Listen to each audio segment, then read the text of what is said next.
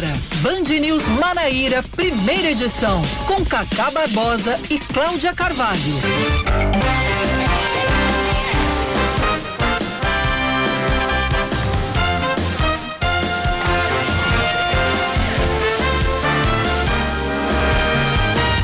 9 horas 26 minutos em João Pessoa, 9 horas 26 minutos na Paraíba. Bom dia, bom dia, bom dia. Hoje é quinta-feira, é véspera de sexta, é dia 8, 8 de julho de 2021, começando mais um Band News Manaíra, primeira edição.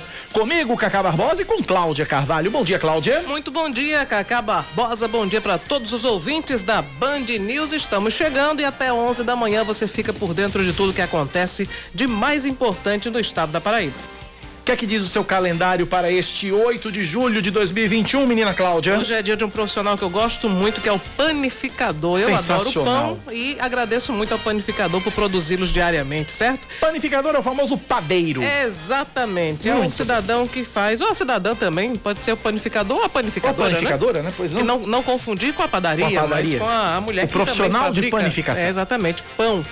Dia mundial de uma coisa que eu tenho também, que é a alergia. Hoje é dia mundial da alergia. Parabéns, Cláudia Carvalho. Obrigada. Você tá, acha que você também tem alergia ou não? Não. Não, não tem. Então você é um felizardo. Parabéns duplo para você. Hoje também é dia nacional da ciência e do pesquisador pessoal que anda bem descredibilizado ultimamente por uma certa camada da população, né? É, exatamente. Anda atacado, mas é um trabalho essencial. Fabuloso, fabuloso, essencial. essencial. E graças à ciência, graças aos pesquisadores, estamos avançando no combate à pandemia, estamos avançando na vacinação e tem mais vacinas a caminho. Para se ter uma ideia, é, assim, a ciência é importante por tudo, mas para a gente ter uma ideia bem prática, bem objetiva do que é a ciência, ontem, por exemplo, o governo do estado divulgou uma estatística que as mortes de idosos por Covid diminuíram 50%. É isso que a ciência faz. É isso que a ciência faz. Vamos aos destaques desta quinta-feira, 8 de julho de 2021. Vamos que vamos.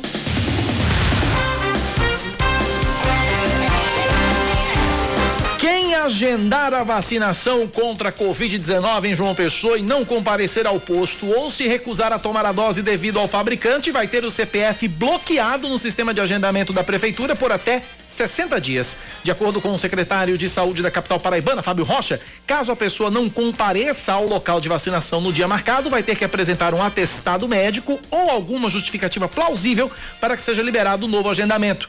A decisão foi tomada após aparecer ultimamente os chamados sommeliers de vacina, que são pessoas que querem escolher o tipo de imunizante que vão tomar, seja porque querem fazer viagens internacionais, porque têm medo dos possíveis efeitos colaterais, ou até mesmo porque julgam que uma vacina é melhor do que a outra pessoas chamadas carinhosamente pelo secretário Fábio Rocha de débil mentais. Ou criminoso sanitário. Ou criminoso sanitário. Já que gosta de escolher, pode escolher. Pode escolher adjetivo. se você prefere ser chamado débil mental ou criminoso sanitário. Exato. Vamos para mais um destaque.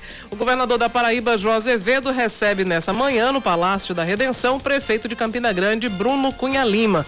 A reunião solicitada pelo Campinense é a segunda entre o governador e o prefeito de Campina Grande em 2021. Para o encontro, Bruno Cunha Lima preparou uma pauta objetiva, praticamente toda concentrada na área da saúde, mas tem também alguns itens da economia. Parcerias entre governo e prefeitura e ações de combate à pandemia, além da vacinação, devem ser discutidas e daqui a pouquinho a gente vai é, falar com o Bruno Cunha Lima para ele passar, já adiantar um pouco dessa, dessa pauta. Vamos a mais destaques. O secretário de Educação, Cláudio Furtado, secretário estadual de Educação, Cláudio Furtado, rebate o Ministério Público da Paraíba, que pede o retorno presencial das aulas na rede pública do Estado. De acordo com o gestor, o órgão deveria se preocupar também com a rede privada, que, de acordo com ele, não sofre nenhuma fiscalização. O MP entrou com um pedido para que o Tribunal de Justiça da Paraíba considere inconstitucional a proibição das aulas presenciais nas escolas da rede pública em todo o Estado. A medida visa garantir o retorno das aulas de forma segura, seguindo os protocolos sanitários, bem como os princípios constitucionais da proporcionalidade, da isonomia e da igualdade de acesso ao ensino entre os alunos da rede pública e privada. A Assembleia Legislativa da Paraíba pode exigir de servidores, parlamentares, de jornalistas e também até dos visitantes a apresentação do cartão de vacinação contra a Covid-19 para que essas pessoas todas tenham acesso às dependências da casa. De acordo com o presidente da Assembleia, deputado estadual Adriano Galdino, do PSB, quem não estiver vacinado vai ter que acompanhar os trabalhos de maneira remota. A previsão é que as sessões presenciais retornem entre o fim de agosto e o início de setembro. Adriano Galdino reconhece que há dificuldades físicas para a retomada dos trabalhos em plenário, porque a estrutura do prédio da Assembleia favorece a propagação do vírus. As sessões presenciais no Parlamento Estadual estão suspensas desde o início da pandemia, em março do ano passado. Em novembro, o Legislativo flexibilizou as medidas restritivas com a liberação dos setores administrativos, mas acabou recuando depois da alta no número de casos de Covid-19 entre os servidores. A Agência Nacional de Vigilância Sanitária aprova o início dos testes da Butanvac em humanos. A primeira fase do do estudo vai envolver 418 voluntários com o objetivo de avaliar a segurança do imunizante. Os participantes vão ser divididos em quatro grupos. Três deles vão receber a vacina com doses diferentes e o último, o placebo. A placebo é aquela substância que não serve para nada, que é justamente para enganar as pessoas e dizer o seguinte: olha, é, não é nem enganar as pessoas, serve como, como ba, ba, é base do seguinte: olha, a vacina não fez efeito porque esse aqui tomou placebo, esse aqui tomou, uhum. né? É aquela substância que não faz nada. A expectativa é de que a aplicação comece nos próximos dias, de acordo com o diretor do Butantan, Dimas Covas. Nós, eh, nesse momento, já estamos com o estudo clínico em andamento, né, já estão sendo avaliados os candidatos, agora sim, para inclusão no estudo, e esperamos que ainda essa semana a gente inicie de fato o processo de vacinação. As fases 2 e 3 vão envolver até 5 mil voluntários e a previsão é de obter os resultados em até 20 semanas. Destaque do esporte, Cláudia. Os Jogos Olímpicos de Tóquio podem ocorrer sem a presença de torcedores. Quem traz a informação é Alessandro de Lorenzo. Em meio ao aumento do número de casos da Covid-19 no Japão, o governo do país estuda proibir a presença de torcedores durante os Jogos Olímpicos. A Prefeitura de Tóquio cancelou os eventos públicos de revezamento da tocha olímpica e decretou estado de emergência. O avanço da pandemia em território japonês tem sido causado pela variante Delta do coronavírus, identificada na Índia e mais contagiosa. Até agora, os organizadores do evento proibiram a presença de torcedores de outros países e determinaram que apenas metade da capacidade máxima será liberada para o público. Os Jogos Olímpicos de Tóquio começam no próximo dia 23. 9:33.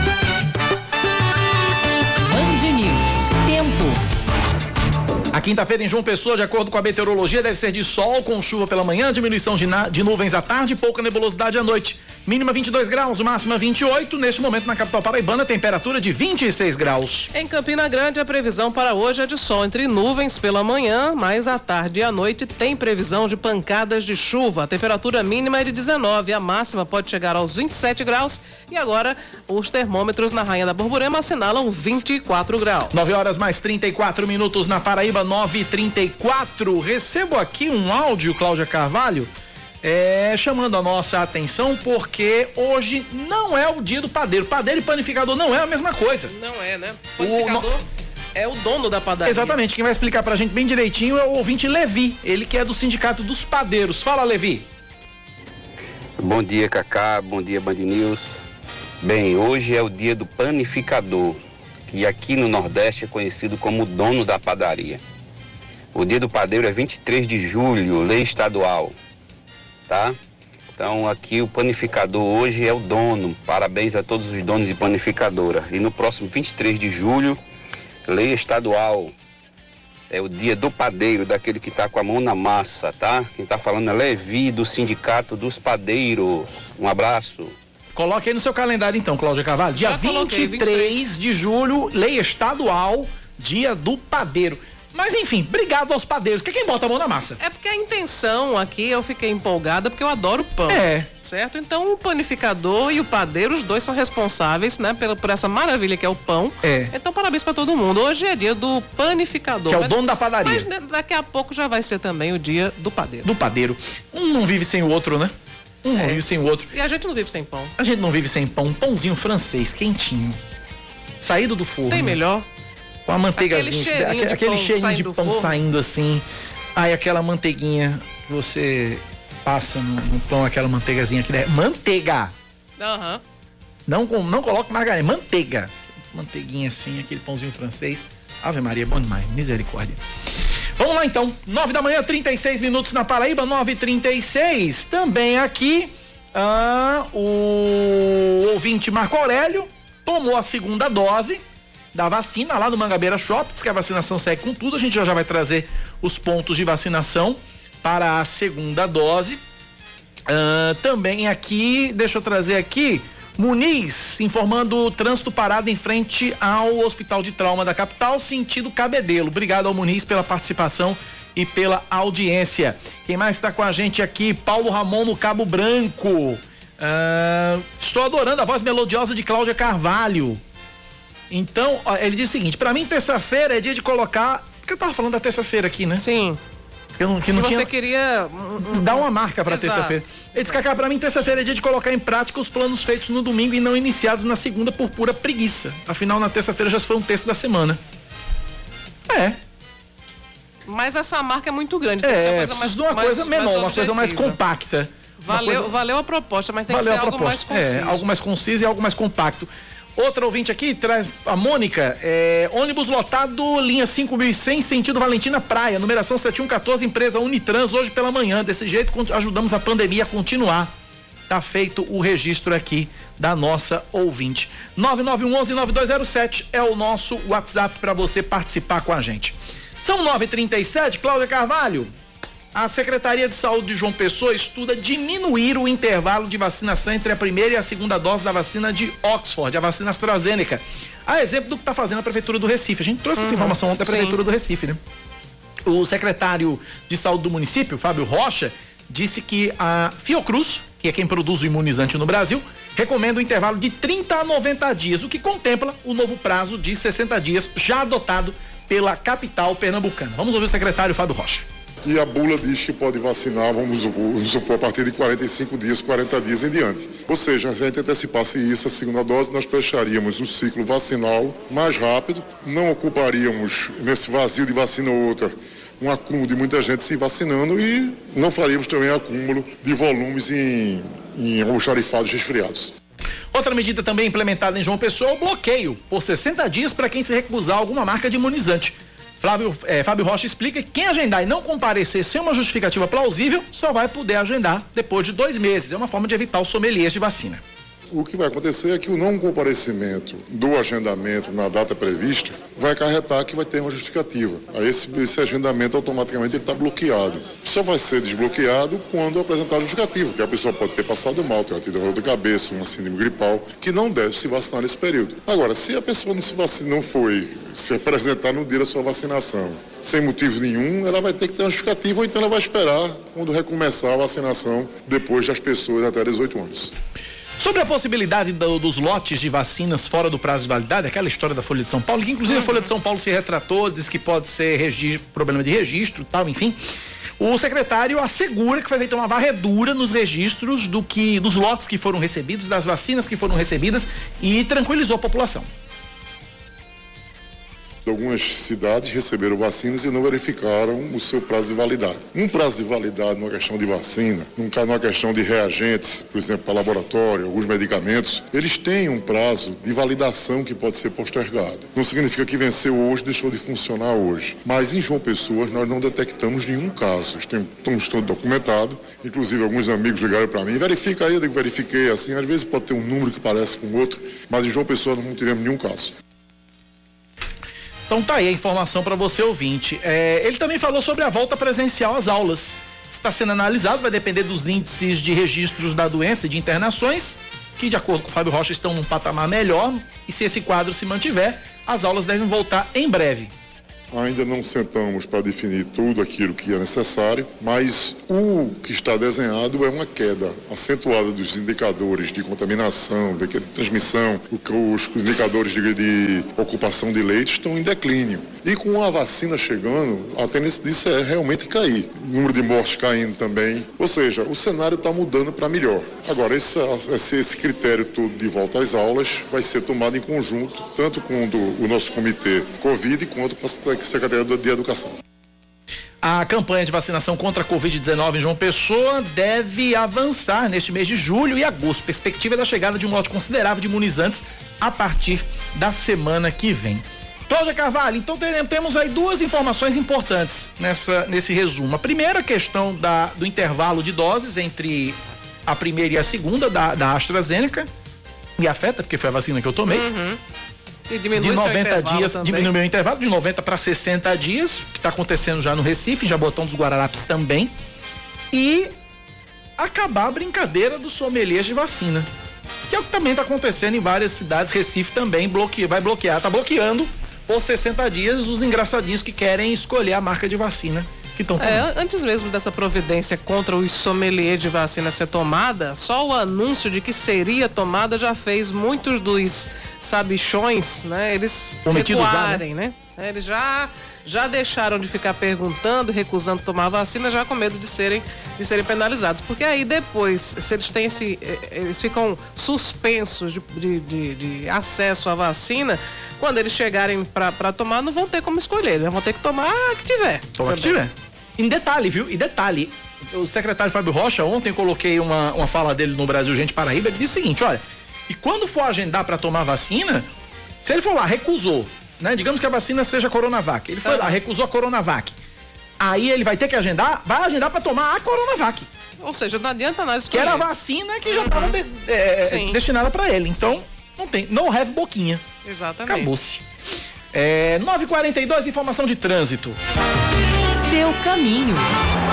Olha só, a- tem uma- um, um- um- um- o engarrafamento para Cabedelo, que o ouvinte relatou agora há pouco, foi o seguinte: está sendo o seguinte, é que a BR-230 está parcialmente interditada na altura do quilômetro 15, é, no sentido João Pessoa Cabedelo, próxima à entrada do retão de Manaíra.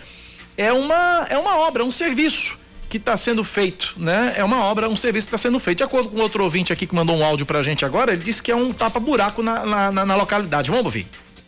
Bom dia, meu nome é Ricardo, é BR, sentido João Pessoa Cabedelo, perto aqui da UFBB, o trânsito já está parado devido a uma obra de tapa-buraco no viaduto do Forroque. Então fica o alerta aí, quem quiser desviar na UFBB para pegar o Castelo Branco e demais para ir para o sentido Cabedelo, acho melhor.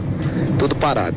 Menino, o negócio tá desmantelado. O negócio é no viaduto do Forró, que é o, o congestionamento na UFPB. Esqueça a BR-230, vai pra Cabedelo hoje, viu? Pois é, pega outra rota, porque Vá pelo aí... Bessa, veja se, vai pelo, se dá pra ir pelo Bessa, por, por Manaíra por dentro, pegar o Bessa ali e tal, porque pra ir pra, pra, pra pegar a BR-230 depois do viaduto do Forró ali, esqueça, viu? Agora essa obra é de urgência, é? Porque esse horário é terrível. Não, o horário é pra maravilhoso. Parabéns aos, aos envolvidos, viu? É. Ó, o, o palmas horário... pra quem inventou de fazer isso às 8 da manhã. Pois é. Denite, né? Complicado, né? Obra do Denite, né? É, obra É. rodovia normalmente Rodovia é, normalmente Denite. Denite, né? Parabéns ao Denite. Ei, um gênio, viu? Um gênio, o cara que inventou de fazer um tapa-buraco às, às 9 da manhã. Parabéns, ó. Nota 10 pra você. 9 da manhã, 44 minutos na Paraíba. É cada uma que a gente vê, Cláudia. Pois é, engarrafamento aqui em João Pessoa é uma nova realidade. Quer dizer, nova não, já tem algum, alguns anos que a gente convive com isso diariamente, né? BR é um, é um, um- o caminho que a gente normalmente pega para se livrar do congestionamento, mas tem dias que nem hoje que não adianta nada. É pior até do que se você estivesse numa via comum. É pra mostrar serviço, né? Nitidamente pra mostrar serviço.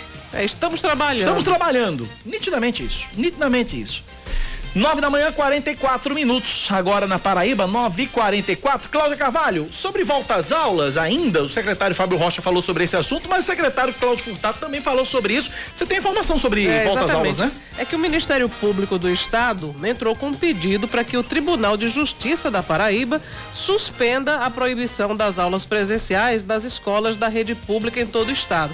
E essa proibição vem justamente do- dos decretos que são foram eh, baixados pelo governador João Azevedo como uma das medidas para o decreto traz as medidas restritivas para tentar evitar ah, o contágio maior pelo novo coronavírus, mas o Ministério Público Estadual ele acredita que as aulas da rede privada já voltaram, da rede, da rede pública também devem voltar. Então quem traz mais detalhes para a gente é Leandro Oliveira. O Ministério Público da Paraíba pede na Justiça o retorno presencial dos alunos em sala de aula. De acordo com a promotora de Justiça e coordenadora do Centro de Apoio Operacional da Educação, Juliana Couto, o decreto estadual que proíbe o acesso é inconstitucional, já que enquanto as unidades públicas estão fechadas, as escolas privadas já voltaram com as atividades presenciais. E de acordo com a Constituição Estadual, há o decreto do Estado que concede um tratamento discrepante aos estudantes das redes pública e privada privada de ensino ao possibilitar exclusivamente aos alunos da rede privada a retomada gradativa, híbrida e segura das atividades escolares. Pede que se autorize o funcionamento através do sistema híbrido das instituições de educação infantil e fundamental, independente de integrarem a rede pública ou privada, desde que observado todos os protocolos de segurança sanitária, estando os estabelecimentos sujeitos à fiscalização e às sanções previstas no decreto em caso de inobservância dos regramentos postos.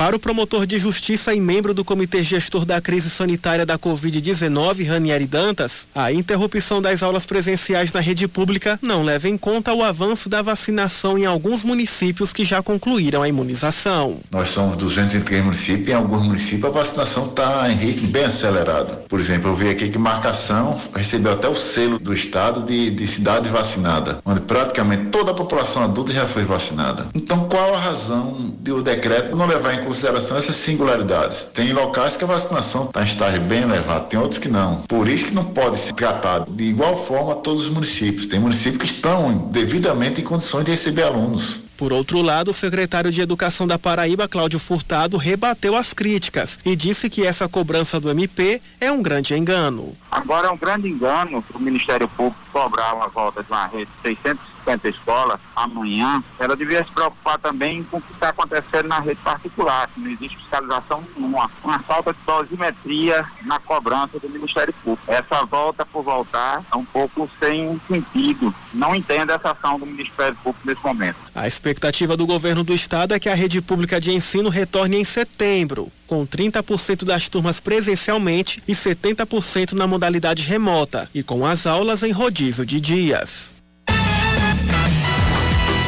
948, Guarabira, as aulas já voltaram, não foi, Cláudia? Já voltaram, já voltaram as aulas presenciais, né? O prefeito uhum. Marcos Diogo disse que.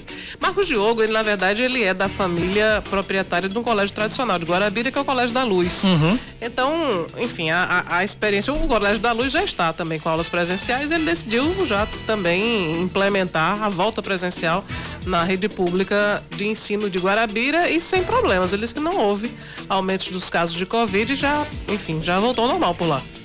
Bom.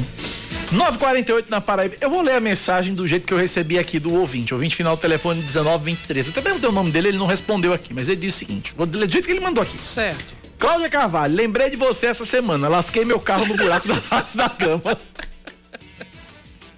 Olha, eu vou comentar o seguinte. Me desculpa a risada, bem, porque eu tenho o mal, termo ainda mas lembrei de mim. É o Marx. Valeu, Marx. Um abraço pra você. Desculpa até a risada, né? Eu sei que deve, você deve ter tomado um prejuízo grande aí. Mas, mas... imagina a, a, lembrança, eu metendo o carro no buraco lembrando de mim. lembrando de Cláudio. Não, eu sinto muito, viu? E a mensagem, né? Lasquei meu carro no buraco da Vasta da Gama. Agora, eu fiz o alerta aqui desse bendito buraco na Vasco da Gama, porque a gente não tem muita alternativa, Cacá. É, não tem. Porque foi implantada a faixa de ônibus, a faixa exclusiva de ônibus, então você, obviamente, não pode ir. Você perdeu uma faixa Pela já. faixa de ônibus. Aí, no meio da, da, da, das duas faixas restantes, tinha uma cratera, não era um buraco. E, enfim, é um, é, há um fluxo muito grande na, na, na, Vasco da Gama normalmente, então não tem como você mudar de faixa e só sobra para você o buraco. Mas na, a, eu passei por lá, eu fiz a reclamação aqui durante a entrevista do superintendente, aliás, do secretário de infraestrutura. Uhum. E também falei sobre isso na entrevista do, do superintendente da CEMOB. E passei por lá, acho que ontem, e o buraco, pelo menos o que eu havia reportado, que é um quarteirão antes do restaurante Docha, esse daí tinha sido tapado. Tem outro? Ou foi antes? O Docha na Vasta da Gama, é? É, na Vasta da Gama, na esquina. Ah, tá, tudo bem, tudo bem. Eu tava confundindo com o outro que fica na Capitão. José Peixoto. Na, na, na, na, na Floriano Peixoto. Na Floriano Peixoto. Tava confundindo com É, mas aquele é, é, outro nome, é perto do Capitão Farinha. É, perto do Capitão, Farinha, tava não, confundindo com aquele, é verdade. Na, o Docha é, fica, do lado, fica do lado esquerdo. Isso. De esquina, né, é. se não me engano. Tá, é isso mesmo. 9 da manhã, 50 minutos na Paraíba, 9 e 50 Marcos, um abraço para você aí. Meus sentimentos a você. Meus sentimentos aí ao seu bolso pelo, pelo, pelo prejuízo e pelo incidente. Mais ouvintes participando com a gente. Bom dia, Band News. Gente, 70 É, anos da Cacá. Participe da promoção Sabor É, aqui em frente ao restaurante popular de Mangabeira, ao comércio aqui no presídio, no estabelecimento comercial, foi pego um, um homem, né? Acho que com assédio sexual, tá aqui, o trânsito está muito parado aqui nesse girador aqui que dá para o posto do restaurante popular. Tá engarrafamento total aqui. Aqui é Paulo do Valentina. Obrigado, ouvinte, pela informação aí. 9 da manhã, 51 minutos agora, 9h51. Vamos seguindo com o nosso Band News Manaíra, primeira edição. A questão dos, dos ônibus em Campina Grande, Cláudia Carvalho, daqui a pouco a gente fala sobre isso. É, eu tô na linha agora com. Fernanda? Fernanda Martinelli? Muito bem, vamos a Fernanda Martinelli, então, direto de Brasília. Deputado federal Efraim Filho viabilizando liberação de pacotes de emendas junto aos ministérios. Fernanda Martinelli, bom dia pra você. Você sobreviveu ao dia de ontem, Fernanda? Que eu soube que ontem pegou foi fogo aí em Brasília. Bom dia. Pois é, bom dia a você, Cacá, Cláudia, a todos os ouvintes. Ontem foi um verdadeiro ringue aqui em Brasília, a CPI da pandemia aí, com voz de prisão, pagamento é, de. é, como que fala? Queria que vocês me ajudassem agora que fugiu a palavra. Pagamento de fiança. Pagamento de fiança, muito bem, aqui é muita informação. Pagamento de fiança para que o depoente ontem fosse liberado, mas a decisão também do presidente da CPI, Omar Aziz, que mesmo com o recesso parlamentar, que começa no próximo dia 18, a CPI vai continuar os trabalhos. O que acontece, vamos falar, só fazer um resumo antes de falar do deputado Efraim Filho, que acontece é que com o recesso parlamentar, a CPI não pode convocar nenhum nome que está na lista dos requerimentos aprovados para prestar depoimento. E aí ele disse que se fosse o caso, o Marazzi disse que recorreria a Rodrigo Pacheco para suspender o recesso parlamentar. Rodrigo Pacheco disse que não iria suspender as férias dos deputados e dos senadores, porque ele é presidente do Congresso Nacional, ele teria esse poder. O Marazzi disse que os senadores não teriam direito de tirar férias com tantas pessoas morrendo com Covid. O que se sabe é que, por enquanto, o recesso está mantido e a CPI vai apenas analisar documentações que foram eh, solicitadas à Polícia Federal, aos ministérios e também a governos e prefeituras.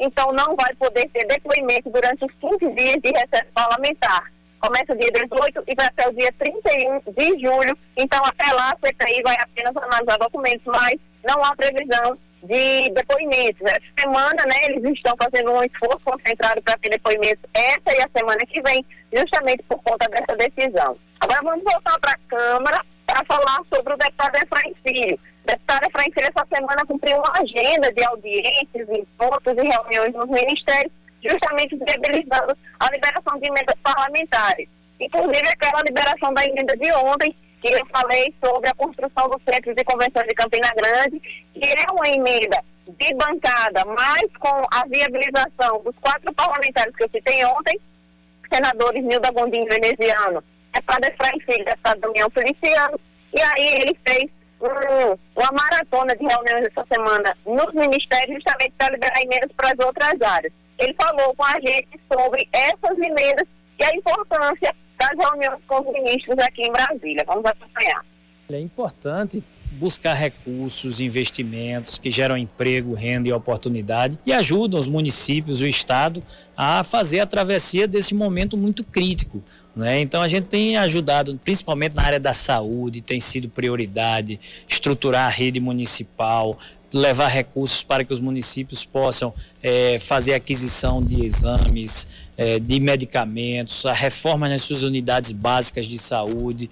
Eu acho que preservar vidas é prioridade e o trabalho aqui em Brasília tem ajudado a isso. Além de, claro, educação, pavimentação, infraestrutura urbana, são ações que têm, através do nosso trabalho, né, ajudado a realizar sonhos. A Paraíba tem precisado, Efraim tem ajudado a fazer.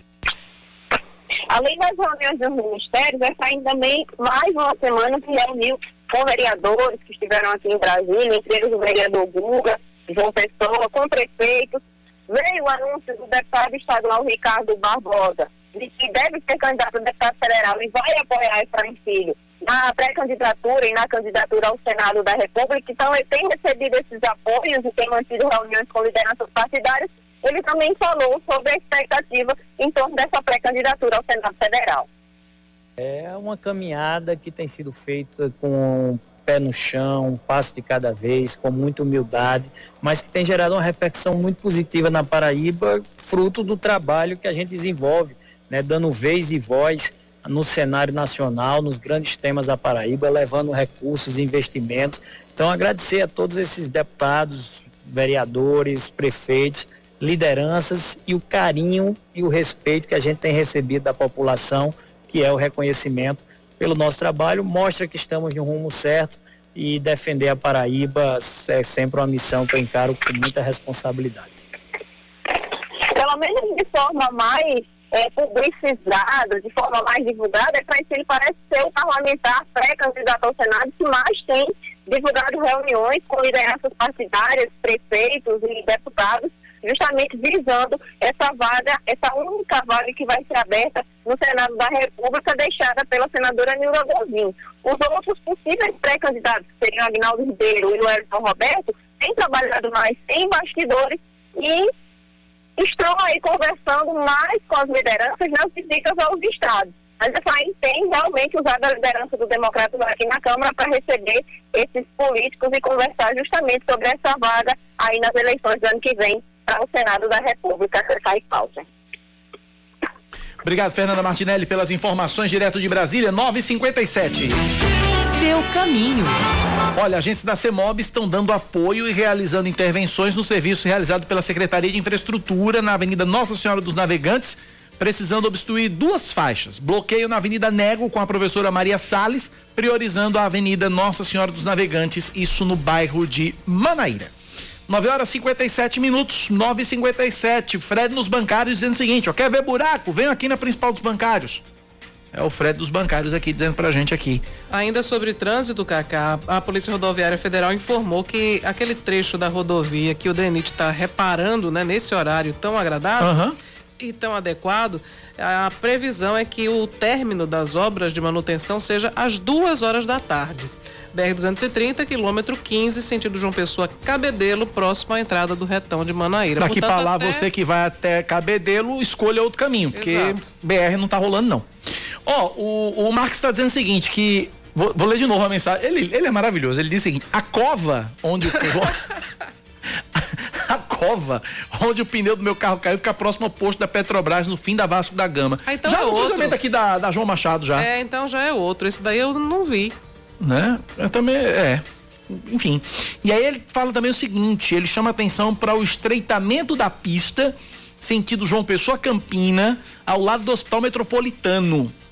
É, da BR, né? Ele diz aquilo é um absurdo, especialmente porque tem terreno suficiente para alargamento. É naquela divisa da saída de Bahia, que um lado vai para Campina, outro para Natal Sim, sim. tal.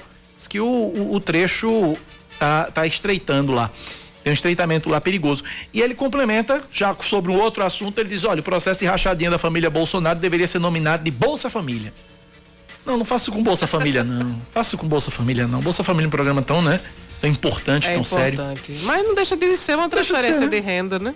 Só Não que no caso ser. é para os Uma mais transferência pobres. ilícita, mas, né? É. No, Enfim. no caso do Bolsa Família original, é, é para os mais É pobres. para os mais pobres, né? Não é o caso desse. 9h59, o que, que eu faço agora, Cláudia Carvalho? Nós vamos para o intervalo? Exatamente. Peraí, Samara Gonçalves está levantando, desesperada. O que Olha, é? eu vou passar, eu vou prometer pro, pro Max que eu vou passar hoje nesse buraco, porque eu já fiz reclamações de três buracos, um na Vasco da Gama e dois na Avenida Coremas. Inclusive, eu criei no meu Instagram a família do Tatu, né? Porque, porque é pra denominar esses lugares que tem os buracos. Até recomendando para as pessoas que passem em silêncio para não acordar o Tatu. né? Então, a Inclusive, eu sugiro que o Tatu seja levado lá pro Parque Arroio da Sâmara. Também para se juntar com as caranguejeiras, as cobras e As tal. cobras, as corujas. Mas já tá e muito movimentado por lá. Mas enfim, eu vou fazer uma foto, vou colocar lá no Instagram e vou marcar Muito a. CEINFRA pedindo para ir cuidar do tatu também lá na Avenida Vasco da Gama. Tem mais um, eles já fecharam um buraco lá perto do Aí ele correu pra Vasco da Ele Gama. correu. É, pertinho, tatu né? é teimoso, Tatu é é brasileiro teimoso. não desiste nunca. Brasileiro não desiste nunca. Madame Sâmara, posso ir pro intervalo? Pode sim, Cacá Barbosa. Bom dia, minha gente. Bom dia, Está demais. É, Ou vocês in... estão demais. Piada interna, a gente é. volta já já aqui na Band News, 10 horas. Band News FM. Em um segundo, tudo pode mudar.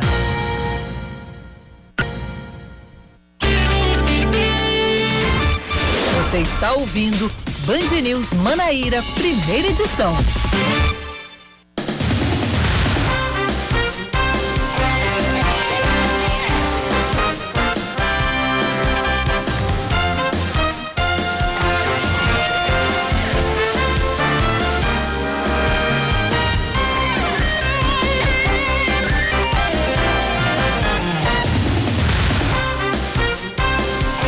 Estamos de volta, são 10 horas e 5 minutos e vamos trazer mais destaques para você aqui na 103,3. Você que está acompanhando o Band News Manaíra, primeira edição.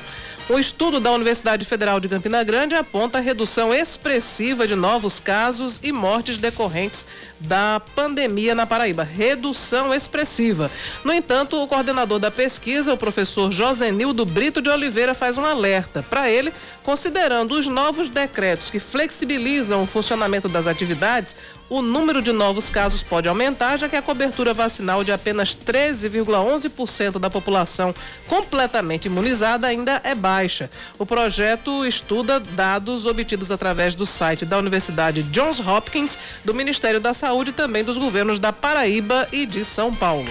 Mais um destaque: o, rec... o, mais recente boletim epidemiológico divulgado pela Secretaria de Secretaria Estadual de Saúde registra queda significativa no registro de óbitos da população idosa da Paraíba por Covid-19. O documento publicado ontem aponta que em janeiro de 2021, 80% das mortes atingiam pessoas com 60 anos ou mais. Mas no período compreendido de 23 de maio a 19 de junho, observa-se uma redução de 50%, caindo para 40% na participação dessa faixa etária entre as vidas perdidas. A última atualização aponta ainda um aumento no número de mortes de pessoas nas faixas etárias mais jovens, que obviamente são as faixas etárias que ainda não foram imunizadas com a vacina. E que são também aqueles que estão indo para as baladas, estão se expondo, Exatamente. estão flertando com o coronavírus. Mesmo com a decisão do Ministério da Saúde de incluir bancários e funcionários dos Correios nos grupos prioritários de vacinação contra a Covid-19, a Paraíba vai seguir a campanha por faixa etária em ordem decrescente. De acordo com o secretário de Segurança, secretário de Saúde, na verdade, de acordo com o secretário de Saúde da Paraíba, Geraldo Medeiros, a comissão Intergestores Bipartite, formada por representantes de todos os municípios paraibanos, decidiu por não seguir a nova deliberação federal e que os grupos contemplados atualmente já atendem também aos funcionários dos bancos e também dos Correios. O Ministério da Saúde anunciou anteontem a inclusão das categorias nos grupos prioritários na vacinação durante entrevista coletiva em Brasília. Em reunião com o presidente do Banco Regional de Brasília, Paulo Henrique Costa, o prefeito João Pessoa, Cícero Lucena, garante um aporte de 100 milhões de reais para a pavimentação de ruas e garantia de completa urbanização e infraestrutura da capital. O trabalho para a pavimentação das ruas de João Pessoa já foi iniciado por meio do programa Agora Tem Trabalho, que prevê o calçamento de 500 vias. Esta semana, o gestor assinou ordem de serviço para pavimentação, drenagem, qualificação de calçadas e plantio de árvores em 16 ruas dos bairros Mumbaba, Penha e Altiplano. Cícero Lucena cumpriu ontem a agenda em Brasília e também se reuniu com o presidente da Câmara dos Deputados, Arthur Lira, com o ministro do Desenvolvimento Regional, Rogério Marinho, e com o ministro da Saúde, Marcelo Queiroga.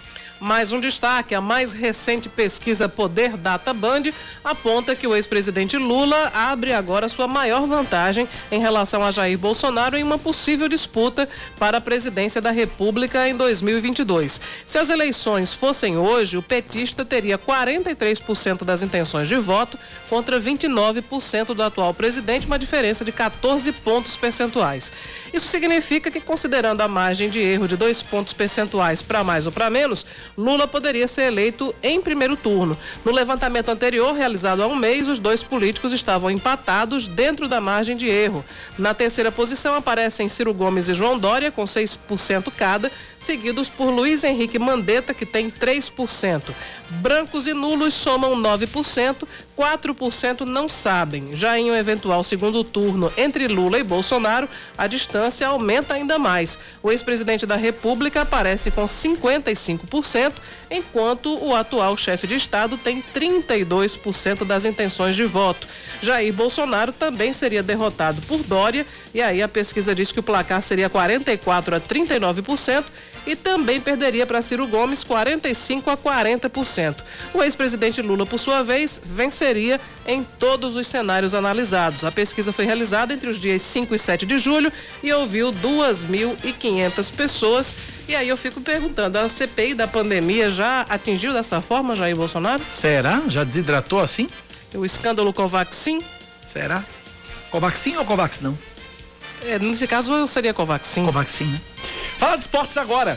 Os advogados do presidente afastado da CBF, Rogério Caboclo, entregam a defesa do dirigente aos integrantes da Comissão de Ética do Futebol, que o removeu do cargo temporariamente em 6 de junho por denúncia de assédio sexual e moral contra ele. De acordo com uma nota enviada à imprensa, o documento apresenta laudos periciais, pareceres e provas na tentativa de convencer os integrantes do órgão da inocência de Caboclo. A defesa afirma que o presidente da CBF é vítima de um procedimento absolutamente viciado, que tem como base provas ilícitas, depoimentos de testemunhas evidentemente interessadas em um desfecho negativo para o acusado e fundamentação jurídica esdrúxula. 10 e 10 na Paraíba. Cláudio, eu recebo uma informação aqui uh, que, digamos, talvez justifique a manutenção lá na, no viaduto do Vó Roque às oito e pouca da manhã, que está causando esse congestionamento todo na BR. Então divida com a gente, porque eu tô muito curiosa. O general Jamil Mejide, diretor do Observatório Nacional de Segurança Viária, PRF, Exército Brasileiro, DENIT e demais órgãos de trânsito vão realizar vistorias na BR-230. O ponto de reunião vai ser no destacamento do primeiro BEC, que é o Batalhão de Engenharia, né? Próximo à BR-230, a partir das duas da tarde. Fica ali perto do Carajás, 200 metros atrás Não, do Carajás. ele vai visitar a- a- a- o local, aí por isso foram fazer. Vai fazer uma vistoria na BR. Aí por isso foram tapar o buraco. Eu agora. acho que foi, né? Agora, em cima da hora. Alguma coisa, né? Acho que justifica isso, né? Deve justificar, né? Porque não é possível, né? Muita coincidência. Kennedy Valentina pergunta: Cacá, vocês acreditam em pesquisas? Eleições passadas mostram que elas erram. Bom, é o seguinte: a pergunta é se as eleições fossem hoje.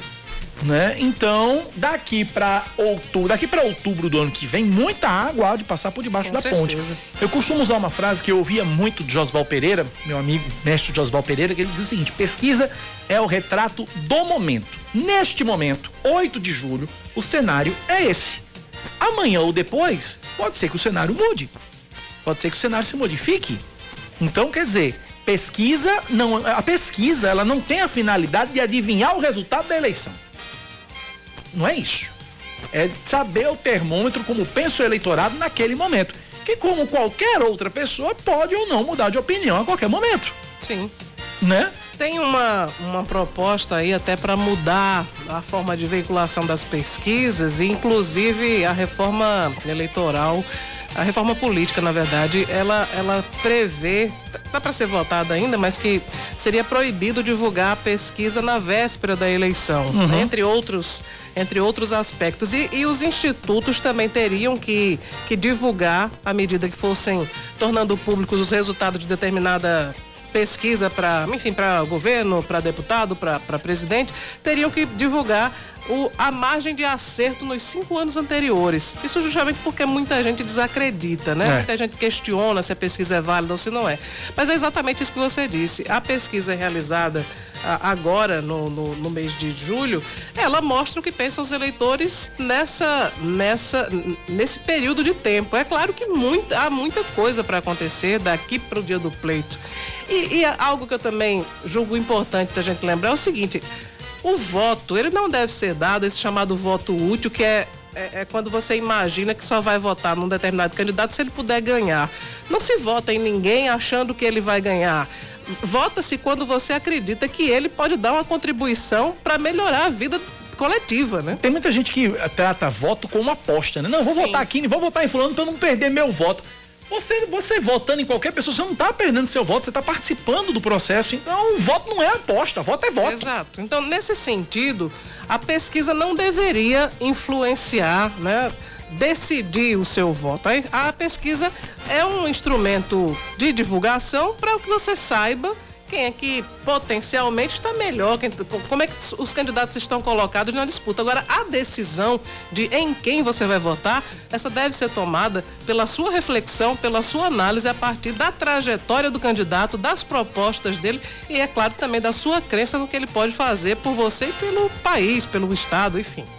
O Fernando Valentina traz um questionamento interessante que eu vou trazer aqui. Fala, Fernando. Cacá, uma pergunta que eu faço é o seguinte: será que as próximas eleições, as fake news vão influenciar tanto nos resultados das eleições? Se está influenciando na campanha de vacinação? É, só que a, a, agora as autoridades, o Tribunal Superior Eleitoral, já realizou várias campanhas e tem também o comprometimento das plataformas aí das do WhatsApp, e Facebook, e Instagram para tentar conter. Tanto é que o presidente americano Donald Trump já foi ex-presidente americano Donald Trump, ele foi punido várias vezes pelo Facebook, pelo Twitter, porque estava mentindo, né? Tava espalhando fake news Aqui no Brasil, eu imagino que vai ser tomada atitude parecida. Uh, não vai acabar né, com, com esse fenômeno das fake news, mas não, não deve ser algo tão maciço quanto foi nas eleições passadas. 10 da manhã, 15 minutos na Paraíba, 10 e 15, mais um ouvinte aqui falando sobre pesquisa. O debate é bom, vamos lá. É, bom dia, dia. O problema está aí, é você acreditar em alguns órgãos, em algumas situações. Vivemos um momento de descrença, certo? Cada um com a sua justificativa, cada um com a sua pauta ou da forma que interessa. Essas pesquisas para mim são todas fraudulentas. É só você acompanhar as redes sociais e acompanhar as manifestações. Se é que é de Lula, a gente pode falar que é manifestação né? Ou pelo menos uma boa manifestação. Fica aí a minha observação. Bom dia para vocês. É, cada um acredita naquilo que lhe convém, né? É, aí eu, eu me lembro agora de um fenômeno que a comunicação estuda, que aí já é depois da fake news, vem a pós-verdade. O que é a pós-verdade? A pós-verdade é aquela verdade que você, verdade entre aspas, que você escolhe porque é aquela que mais lhe agrada. Né? É, uma, é uma derivação aí da fake news, porque tem gente que seleciona o que é que quer. Né? Na verdade, todo mundo seleciona o que quer acreditar, mas há aquelas pessoas que, mesmo imaginando que aquilo não seja totalmente verdade, mas escolhe fazer uso daquele tipo de informação porque é aquele que mais lhe agrada, isso aí é pós-verdade. É pós-verdade, né? Aquela informação que mais lhe convém. Cada um acredita naquilo que convém, né? Enfim. 10 da manhã, 16 minutos na Paraíba, 10 e 16. Vamos falar sobre a paralisação dos ônibus em Campina Grande. A cidade de Campina Grande continua apenas com 30% da frota circulando. A decisão foi tomada terça-feira, após a paralisação das atividades pelos motoristas de transporte público por reivindicação dos pagamentos dos salários.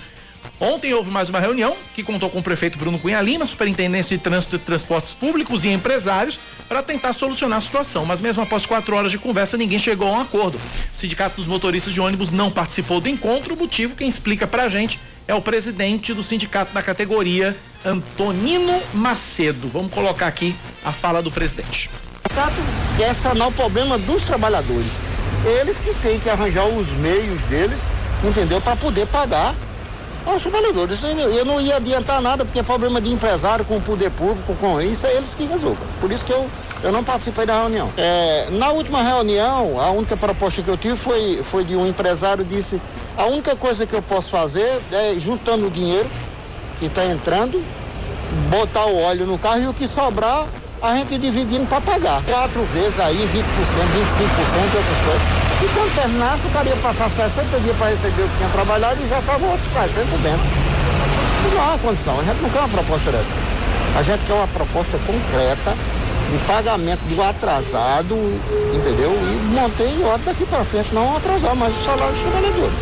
E depois tem outra pauta que é sobre é, o tempo aí que a gente não teve reajuste salarial, que isso é outra coisa. Eu não estou cobrando isso agora.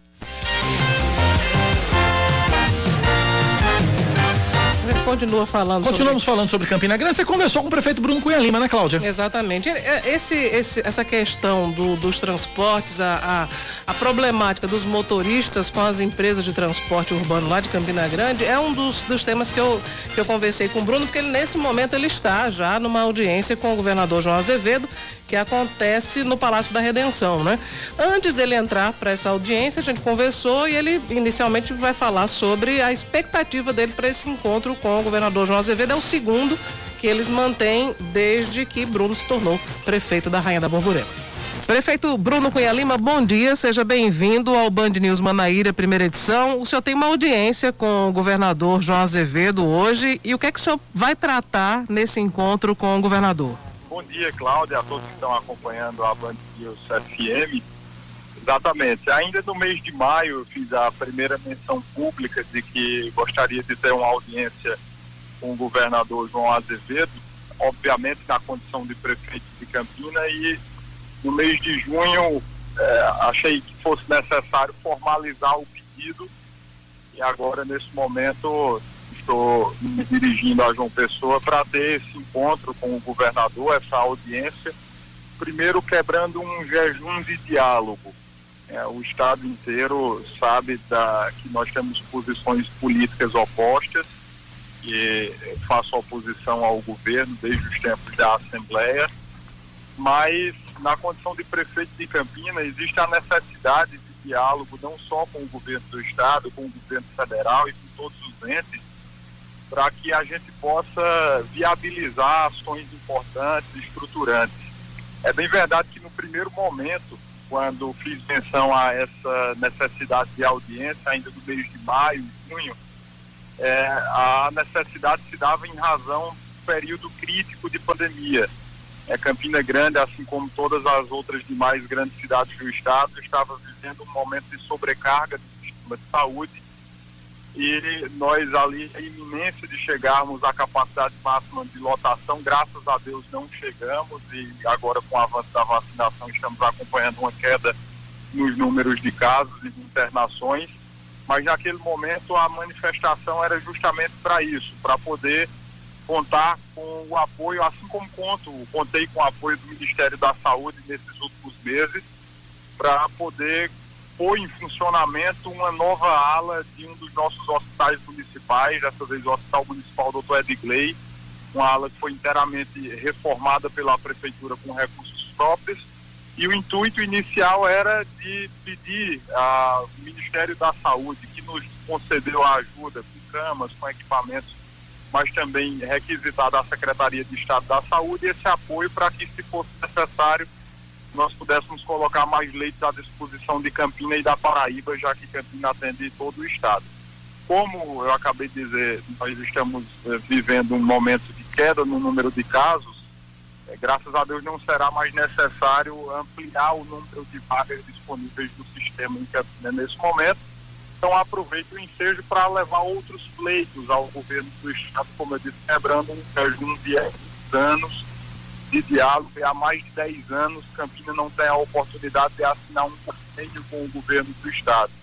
Então, de minha parte, embora as diferenças políticas existam e elas existem, o que eu quero é exercer o diálogo, o que eu quero é exercer a capacidade de interlocução, tanto junto ao governo do estado quanto junto ao governo federal, para que ações importantes de infraestrutura e visando aí a retomada da vida pós-pandemia possam ser efetivadas mediante a construção de parcerias e de eh, convênios entre os poderes. Bom, dessa, dessa sua declaração genérica, eu queria pegar um trecho mais específico. Quais são, ah, o senhor poderia citar algumas das demandas específicas que estarão nessa pauta com o governador? Olha, para não ser descortês com o governador, eu naturalmente estou me resguardando para fazer essas pontuações pessoalmente e depois, naturalmente, eh, através da imprensa, nós vamos tratar sobre o assunto. Mas eu posso te dizer que uma das pautas mais importantes, não só para Campina, mas para todas as cidades, sobretudo as médias e grandes cidades, é no tocante à retomada econômica né, pós-pandemia. Esses últimos meses têm trazido um impacto enorme para a nossa economia, para a vida das famílias e das empresas. E esse, no fundo, também é um momento de grandes oportunidades. Campina tem grandes vocações, tanto pela posição geográfica que tem, quanto pela vocação que tem é, para a área de serviço, para a área de, de comércio. E nós vamos tratar sobre isso também voltado para a, pra a convocação, da, nós conseguimos aí a, juntar empresas para investir na cidade Campina para expandir a geração de emprego, a geração de negócios na cidade que, sem dúvida alguma, é importante não só para a região, mas para toda a Paraíba.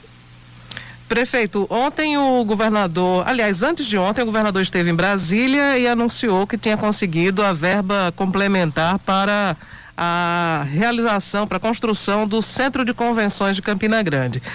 Na semana passada, o deputado Ricardo Barbosa, que é aliado do governo, disse que o que faltava era a prefeitura autorizar a cessão do terreno. Então, queria a sua opinião. Realmente é, é isso que está faltando? A prefeitura tem disposição de fazer essa cessão do terreno para a construção desse equipamento?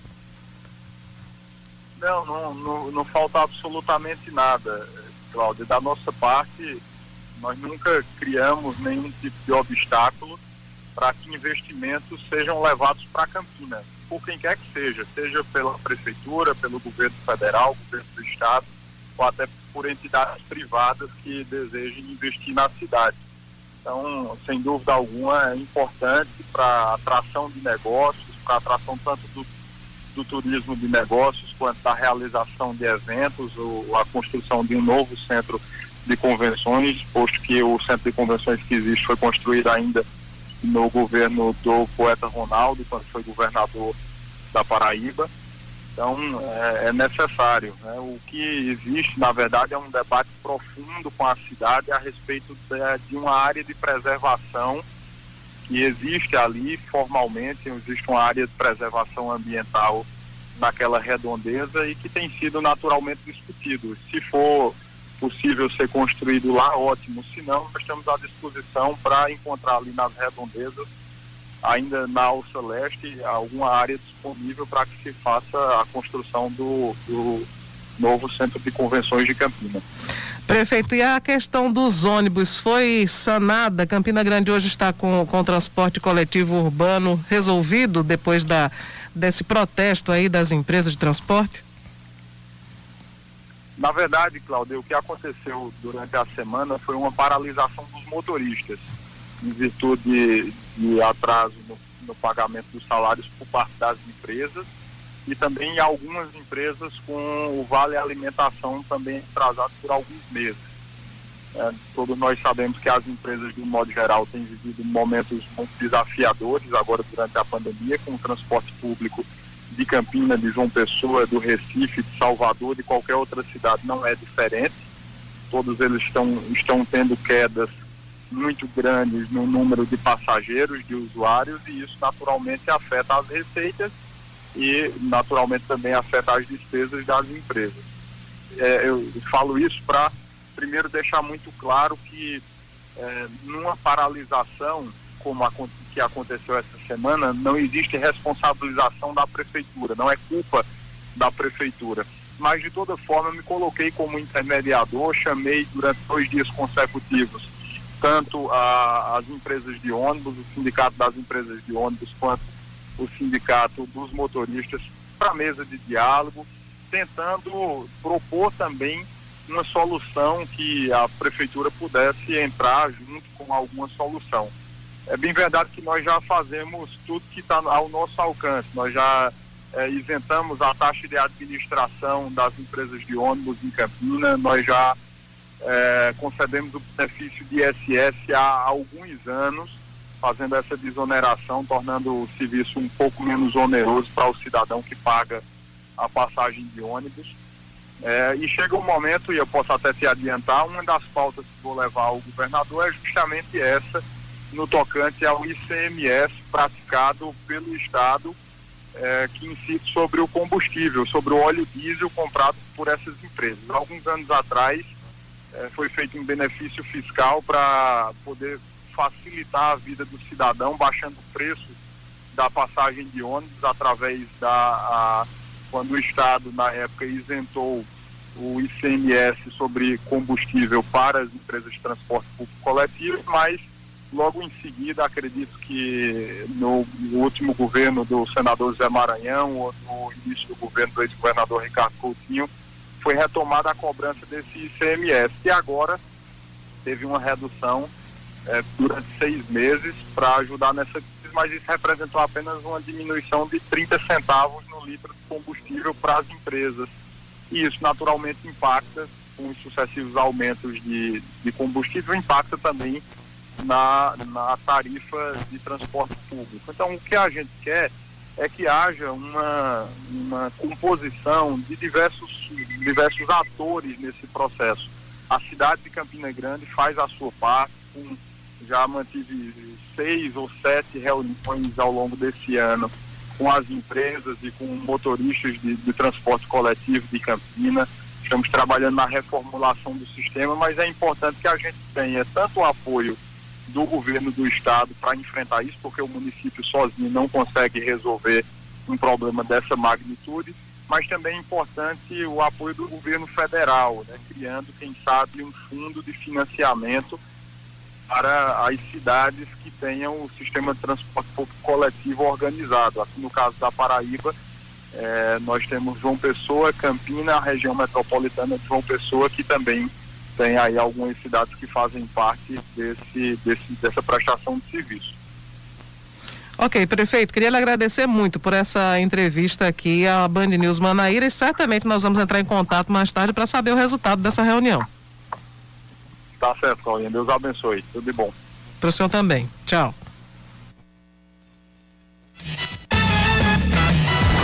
A importante entrevista de Cláudia Carvalho com o prefeito de Campina Grande, Bruno Cunha Lima, que nesse momento está se reunindo, está se reunindo neste momento com o governador João Azevedo. Vamos para intervalo, Cláudia? Vamos para o intervalo e lembrando que hoje também tem, já está acontecendo nesse momento no Ministério Público do Trabalho, aqui em João Pessoa, a audiência sobre aquele edital do concurso da Fundação PB Saúde com as entidades de classe que são ligadas aos profissionais de saúde, que vão ser ouvidas pelo Procurador do Trabalho, Eduardo Varandas. 10h31, intervalo, a gente volta já. Band News FM. Em um segundo, tudo pode mudar. Band News FM. Em um segundo, tudo pode mudar. Você está ouvindo Band News Manaíra, primeira edição. 10 e 34 a Paraíba recebe entre a noite de hoje e a madrugada de amanhã mais de 43 mil doses de vacinas contra a Covid-19. De acordo com o secretário estadual de saúde, Geraldo Medeiros, 12.600 são da Coronavac e 30.420 do imunizante da Pfizer. Os novos lotes vão ser distribuídos amanhã de manhã pela Secretaria Estadual de Saúde aos municípios. Então, quem está querendo agendar a vacinação, fique atento, possivelmente logo mais a Prefeitura de João Pessoa deve abrir vagas para agendamento de primeira dose, possivelmente para o público 40 a mais. E aí nos outros municípios também. Então fiquem atentos com relação a isso, porque pode ser que tenha nova dose, a part... tenha vacinação a partir de amanhã. Eu tenho acompanhado muitas reclamações, né? Essa semana inteira o pessoal reclamando É. que não conseguia agendar. Gente, não tem vacina para a primeira dose, então não adianta. Deve abrir hoje. É, deve abrir hoje. Deve abrir hoje. Então, quando der seis da noite, minha dica, você de João Pessoa, de, quando é seis da noite, abra o site da prefeitura, vacina.joaopessoa.pb.gov.br. Fique dando F5, fique dando F5 até aparecer lá o agendamento, que eu tenho certeza que hoje vai abrir agendamento. Enquanto isso, a Prefeitura de João Pessoa segue hoje pelo quarto dia consecutivo a vacinação contra a Covid-19 com a aplicação da primeira dose em grávidas e puérperas e também faz as segundas doses. A imunização das gestantes e mamães recentes segue exclusivamente na Policlínica das Praias. O reforço da AstraZeneca é oferecido em três pontos: Mangabeira Shopping, que atende em formato drive-thru e também a pedestres, também na sede da FIEP, que fica perto do pavilhão do chá, e na escola Olívio Ribeiro Campos, que fica nos bancários. Já a segunda dose da Coronavac continua sendo aplicada no Liceu Paraibano, no centro de João Pessoa. Todos os pontos de vacinação funcionam até o meio-dia. Está faltando água hoje em nove localidades de João Pessoa. De acordo com a Cagepa, o abastecimento segue interrompido até às 11 da noite no bairro das Indústrias, Distrito Industrial, Jardim Veneza, Vieira de Nis, Cidade Verde, Loteamento Jardins, Miramar, Quadramares e Praia da Penha. De acordo com a companhia, a suspensão no fornecimento d'água é para a realização de serviços de limpeza e desinfecção nos reservatórios R8, R28 e R34, além de melhorias no R12. Outras informações sobre os serviços executados pela Cagepa podem ser obtidas gratuitamente pelo telefone 115, que também atende ligações de celular, ou no site cagepa.pb.gov.br. A Universidade Estadual da Paraíba divulga a oitava chamada da lista de espera do Sistema de Seleção Unificada 2021.1. As matrículas dos aprovados nesta chamada para os cursos de graduação da UEPB acontecem até amanhã através do envio da documentação exigida para o e-mail da coordenação do curso para o qual o aluno foi aprovado e esse e-mail está disponibilizado no site uepb.edu.br. Quem já cursa alguma graduação e vai ingressar em um novo curso por meio, por meio do SISU 2021.1 precisa cancelar a matrícula atual para poder efetivar a nova também via e-mail. Mais um destaque para você na Band News FM nesta manhã de quinta-feira. O presidente do Supremo Tribunal Federal reage aos novos ataques do presidente Jair Bolsonaro. Guilherme Milman. O presidente do Supremo Tribunal Federal, ministro Luiz Fux, criticou novos ataques feitos pelo presidente Jair Bolsonaro contra os membros da Suprema Corte, principalmente direcionados ao presidente do Tribunal Superior Eleitoral, Luiz Roberto Barroso. Em entrevista à Rádio Guaíba de Porto Alegre, Bolsonaro afirmou que o ministro estaria negociando com parlamentares para evitar a aprovação do voto impresso. Quando você vê o ministro Barroso ir ao parlamento brasileiro negociar, negociar com algumas lideranças partidárias para que o voto impresso ou auditável, né, que é a mesma coisa, não fosse votado na comissão especial, o que, que, ele, que, que ele quer com isso, no meu entender? E vai ser comprovado nos próximos dias, vai ser comprovado da minha parte. Fraude nas eleições. Em nota publicada na noite de ontem, Fux apontou que o STF rejeita posicionamentos que extrapolam a crítica construtiva e questionam indevidamente a idoneidade das juízas e dos juízes da corte. Destaque do esporte, Cláudia. O Grêmio anuncia a contratação do técnico Luiz Felipe Scolari. Em sua quarta passagem pela equipe, o treinador de 72 anos volta ao tricolor gaúcho após seis anos. Ele é esperado para assumir o clube no confronto contra o Internacional, sábado, às quatro e meia da tarde, na Arena do Grêmio. Com apenas dois pontos em oito jogos e ainda sem vencer no Brasileirão, o time gaúcho ocupa a lanterna da Série A. E eu, o, a data é muito emblemática, Cláudia Carvalho. A data que o Grêmio faz esse anúncio, né? O, ou melhor, o Grêmio anunciou, a gente está noticiando hoje, hoje especificamente, sete anos do 7 a 1 Meu Deus do céu. No dia 8 de julho de 2014, nós brasileiros passávamos a maior vergonha futebolística da nossa história quando tomávamos sete gols da Alemanha. Eu, no eu Mineirão, assisti o 7 a 1. jogo pensando que Sérgio Malandro ia aparecer e dizer que era uma pegadinha. Eu, foi a maior vergonha que eu vi na vida. Eu não acreditei. Realmente era, uma, era essa sensação. Você olhar aquela chuva de gols, meu Deus, quando é que, que acaba isso? isso? Quando é que acaba isso, pelo amor de Deus? E aí, aos 90 minutos, no finalzinho do jogo, depois de tomar sete gols, aí Oscar, que não é o nosso Oscar Neto, foi lá e fez o gol de honra para não ser 7 a 0 Nem precisava, né? É, foi terrível, terrível. Nem terrível. Eu não gosto nem de lembrar. Vamos passar para o próximo assunto. Vamos passar para o próximo assunto. 10 da manhã, 40 minutos agora na Paraíba. 10 e 40 É hora dele.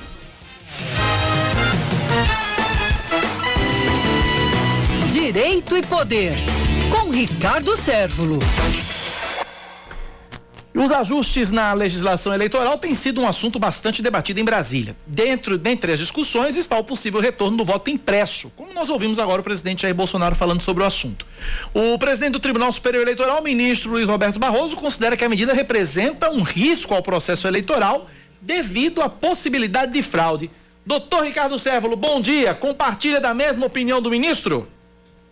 Bom dia, Cacá. Bom dia, Cláudia. Bom dia aos ouvintes da Band News. Veja só, é, aqui no, no, Brasil, nesse momento que a gente está vivendo, tudo virou uma pauta ideológica. Se você observar, Cacá, quem é a favor eu digo a grande maioria, é lógico. Quem é a favor do voto impresso está mais guinado à direita. Quem é contra o voto impresso está mais guinado à esquerda. É claro que eu respeito a opinião do ministro, mas é, vejo como é, um estudante, um, um, um pesquisador da ciência política, que o voto impresso não é que ele volte a ser impresso. Isso é importante, isso é um divisor d'água. Porque o que a gente nota nas, nas rodas de, de, das redes sociais, das reuniões, dos comentários, a própria a grande imprensa fala sobre isso, é que seria um retrocesso. Então vem aquela imagem, para o ouvinte que, que, que não está é, escutando, vem aquela imagem, e que não foi da área, não tem da área não, da idade, daquele voto da urna de lona, que tinha a urna de lona, que o sujeito é, colocava o voto lá, era de papel. Não tem nada a ver com isso. É importante que se diga. Eu sempre tenho batido na questão da honestidade intelectual. Não é, não é, não é possível é, se trazer é, é, versões é, distorcidas do que acontece. Na realidade, o voto ele não vai ser daquela modalidade de outrora. Ele apenas vai ficar, caso seja aprovada, não é? Seja aprovado. Ele vai ficar, o, o, o eleitor vai lá, tecla no candidato lá que ele, que ele escolher, e aquele voto fica numa caixa, uma espécie de uma caixa, ela fica blindada, ela fica fechada, uma caixa de, de, de, de plástico, de um material inviolável, com a impressora, e aquele voto automaticamente é colocado na urna. Aquilo é feita como é feito como uma, uma é, um registro paralelo. Não é que o voto volte a ser impresso, não tem nada a ver. O voto continua lá, continua o voto eletrônico, pela urna eletrônica, e em havendo dúvida, Cacá e Cláudia e ouvintes da Band, pode é, ser aferido, pode ser é, auditável. Veja o que eu falei, auditável em caso de dúvida. E esse caso de dúvida, isso vai depender fundamenta, fundamentalmente da justiça eleitoral. Então não vai ser um, uma coisa fácil de, de, de chegar e, e, meter a mão nesse voto é, para verificar uh, isso ou aquilo.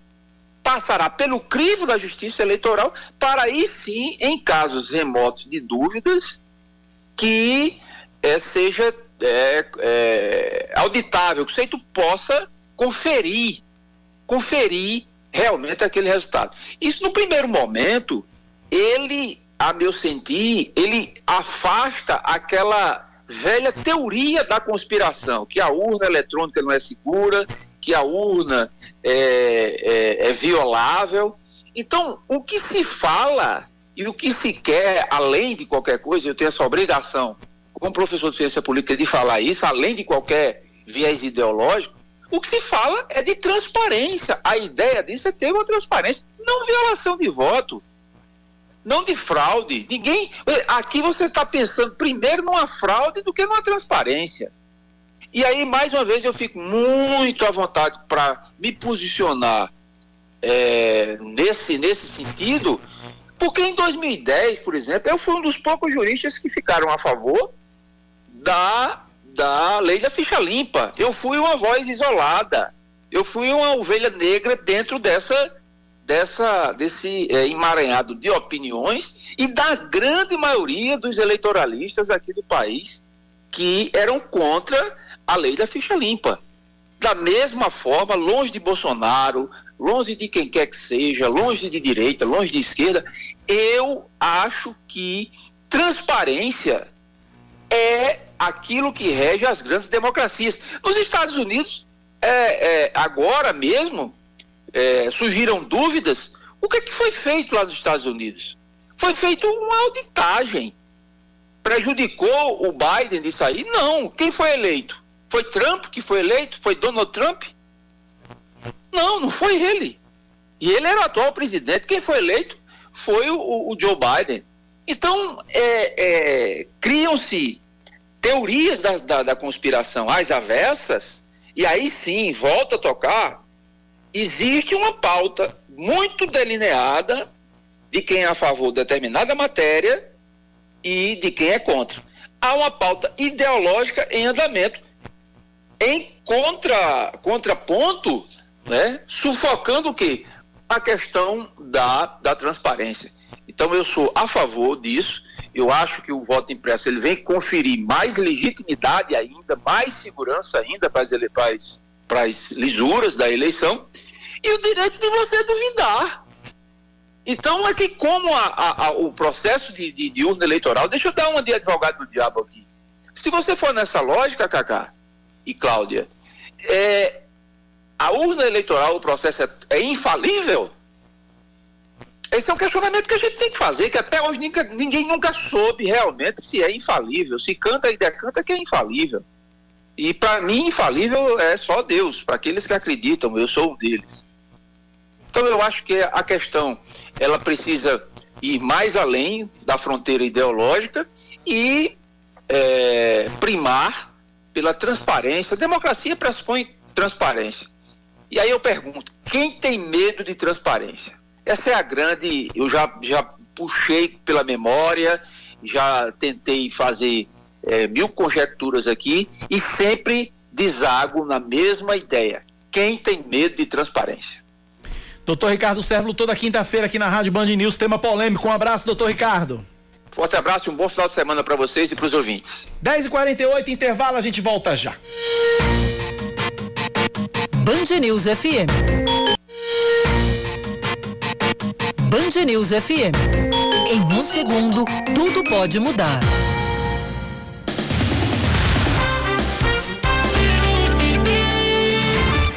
Você está ouvindo Band News Manaíra, primeira edição.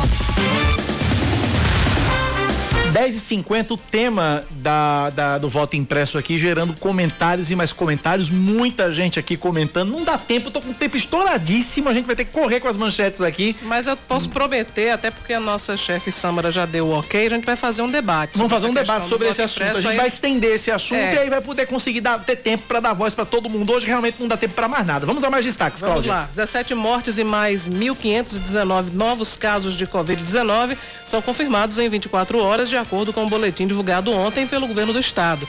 Entre terça e quarta-feira foram hospitalizadas 43 pessoas em unidades de referência no tratamento contra a doença e o número de internados está em 537. A taxa de ocupação de leitos de UTI adulto na Grande João Pessoa é de 42%, em Campina Grande 41%, no Sertão 60%.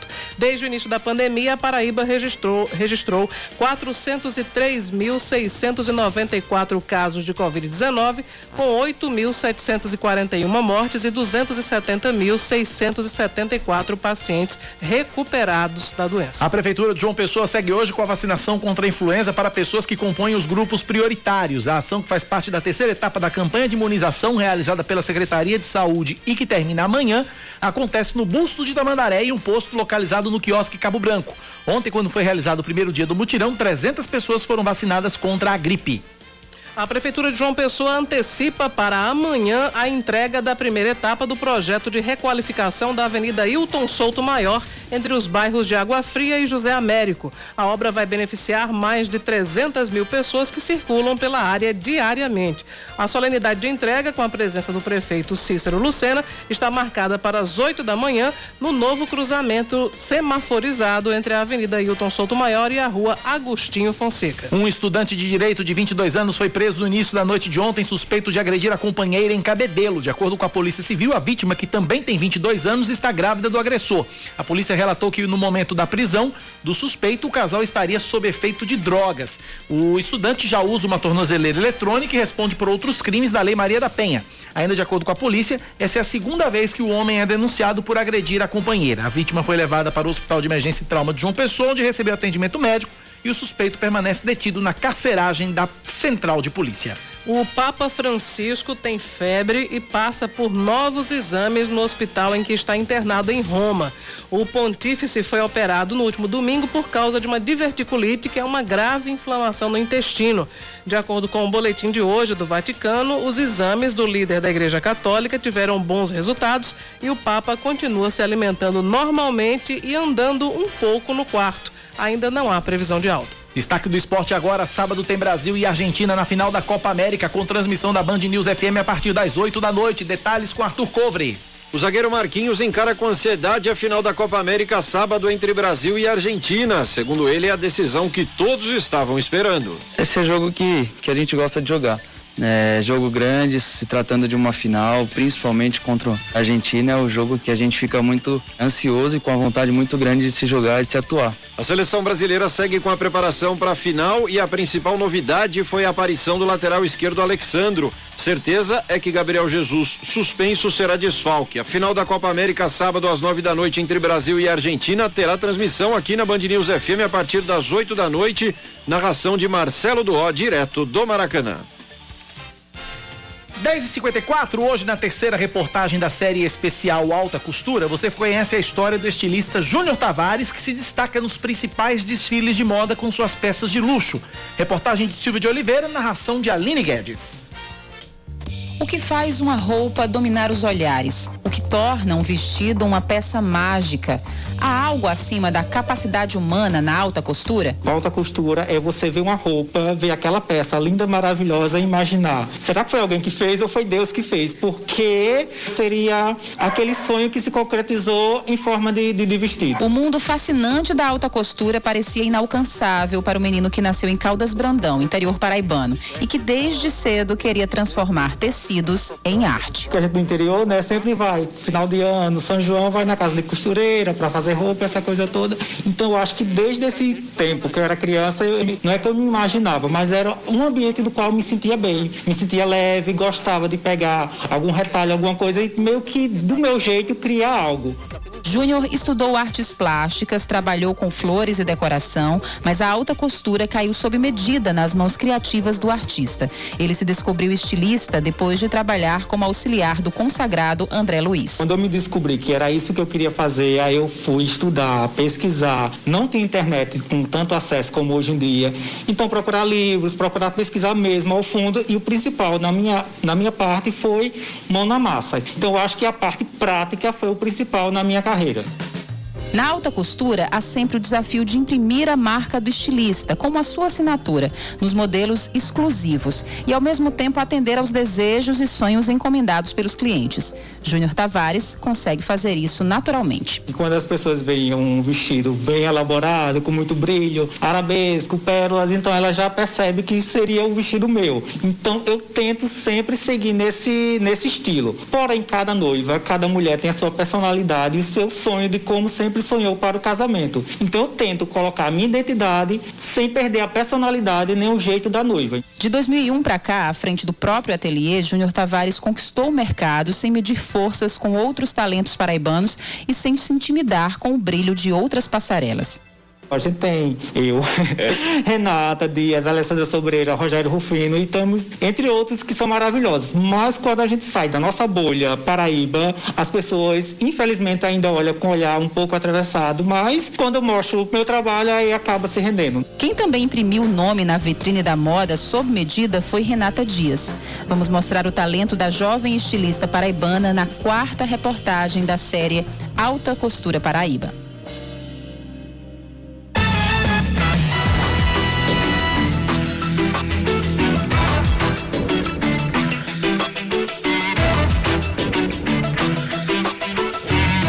58 minutos. Cláudia Carvalho é um K, é um B, é um. Ossi! Acabou-se. Ponto final do Band News Manaíra, primeira edição desta quinta-feira. Tem TV hoje, Cláudia? Tem TV hoje. Vamos falar sobre a audiência do prefeito de Campina Grande, Bruno Cunha Lima, com o governador João Azevedo. Também a reunião da Fundação PB Saúde. Tem também visita do presidente do INCRA, segunda-feira, Paraíba. E a nomeação de um novo superintendente para a Rádio Tabajara daqui a pouco. Com muito mais política no programa Muito Mais. Aliás, eu vou dizer logo, o novo superintendente é Rui Leitão. Rui Leitão substitui Albiege Fernandes, é, né? que ele já foi superintendente anteriormente da Rádio Tabajara. E na verdade, e na verdade é, é- no- até o nome do cargo mudou. É o é- é diretor, superintendente, diretor de rádio e TV da empresa Paraibana de Comunicação. Exatamente. Que é o equivalente ao superintendente da Rádio Tabajara. Parabéns a Rui Leitão, sucesso pra ele. Eu tô na TV também às quatro da tarde com o Brasil Urgente Paraíba. Hoje tem o quadro Direito Urgente com o doutor Ramon Carvalho, tirando dúvidas da população sobre direito trabalhista, previdenciário. Então você pode mandar sua pergunta pro WhatsApp da TV. Às quatro da tarde, doutor Ramon Carvalho vai responder as perguntas no quadro Direito Urgente. Amanhã, cedinho, seis da manhã, eu tô aqui na rádio com as primeiras notícias do dia. Às nove e vinte chega Cláudia Carvalho para comandar comigo o Band News Manaíra, primeira edição. Vem aí o Band News Station com o Eduardo Barão e Ellen Brau, possivelmente, que a a Carla Bigatti se vacinou ontem, tá com os efeitos da vacina. Tá, te- tá tendo reação. Tomou Janssen ela, viu? Dose única. Pois é. Então, obrigado pela audiência, obrigado pela companhia. Cláudia, até amanhã. Obrigada, Cacá. Um abraço para todos os ouvintes. Até amanhã, se Deus quiser. Valeu, gente. Tchau, tchau. Você ouviu Band News Manaíra, primeira edição.